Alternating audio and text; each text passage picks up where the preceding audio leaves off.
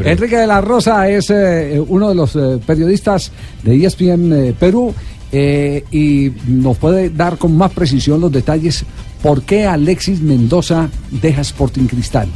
¿Qué pasó entre Alexis Mendoza y los directivos? Enrique, ¿cómo le va? Buenas tardes. Buenas tardes, Javier. Buenas tardes a, todo- a todos los oyentes de Radio Blue en Colombia. Eh, en verdad cayó como sorpresa hoy en la mañana la salida de Alexis Mendoza. Sí sabíamos que había, digamos, un, un impasse entre la directiva y el entrenador por lo que se estaba demostrando en estos 29 días de trabajo. Y el día de hoy se comunicó que el entrenador ha renunciado. Luego, lo que ha mencionado el club es que había una reunión ayer con el cuerpo técnico de Alexis Mendoza y que algunos miembros del comando técnico no podían convalidar su carnet de entrenador para dirigir en Perú, que la directiva le dijo que por favor si podían reemplazar a estos miembros y Alexis Mendoza le dijo que no y por ende puso su cargo a disposición y ha sido hoy día anunciada su renuncia al cuadro celeste. Eh, ha habido una conferencia de prensa hace menos de una hora donde ya ha sido dicho oficialmente esta información y Alexis Mendoza está regresando entre hoy y mañana a Colombia. Entre hoy y mañana a Colombia. Es decir, fue, fue una, un tema de falta de química y, y- de esas diferencias puntuales las que, las que llevan a este rompimiento eh, inesperado. El pasado miércoles ellos jugaron en Ecuador la semana pasada y perdieron 3 a 0 contra Emelec en, digamos, la presentación del equipo de Ecuador. Sí. Después, este domingo, jugaron contra Cantolao, que es un equipo peruano, y no se le vio muy bien al equipo. Ganaron por 2-1, sí, pero no se le vio muy bien.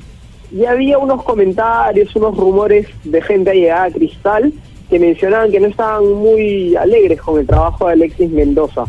Hay que recordar que el año pasado el entrenador de Cristal fue un chileno que rompió récords y sacó campeón al club y que dejó la vara muy, muy arriba. Él ahora dirige a Colo Colo, que es Mario Salas, y eso es lo que ha sucedido ahora, ya se están hablando de quiénes pueden reemplazar, es un argentino el que tiene más, más sonido para reemplazar a profesor Alexis Mendoza.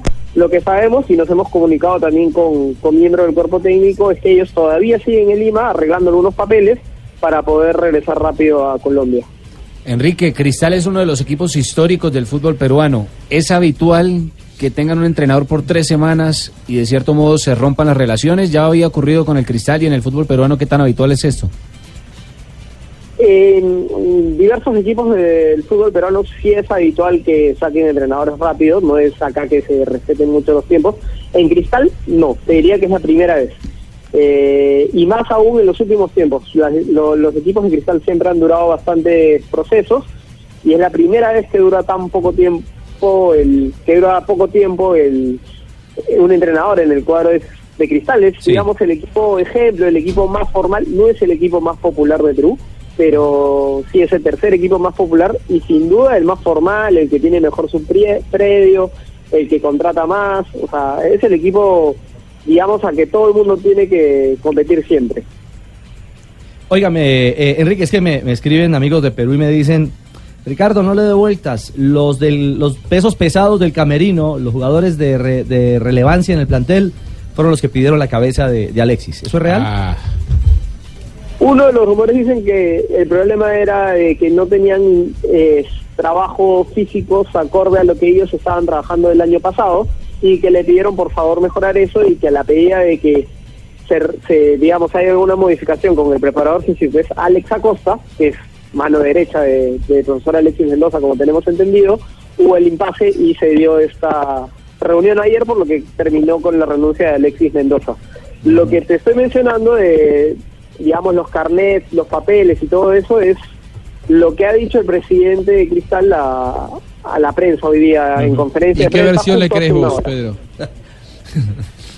claro, porque... Yo creo de que no estaban no estaban contentos con el con el trabajo del profesor Alexis Mendoza y en este momento han tenido que, digamos, corregir en 29 días lo que ellos han creado, creído que es una decisión errada y han usado esto de los papeles como mecanismo porque no creo que, que sea tan difícil de, de remediar. Para serte sincero, eso es una opinión personal.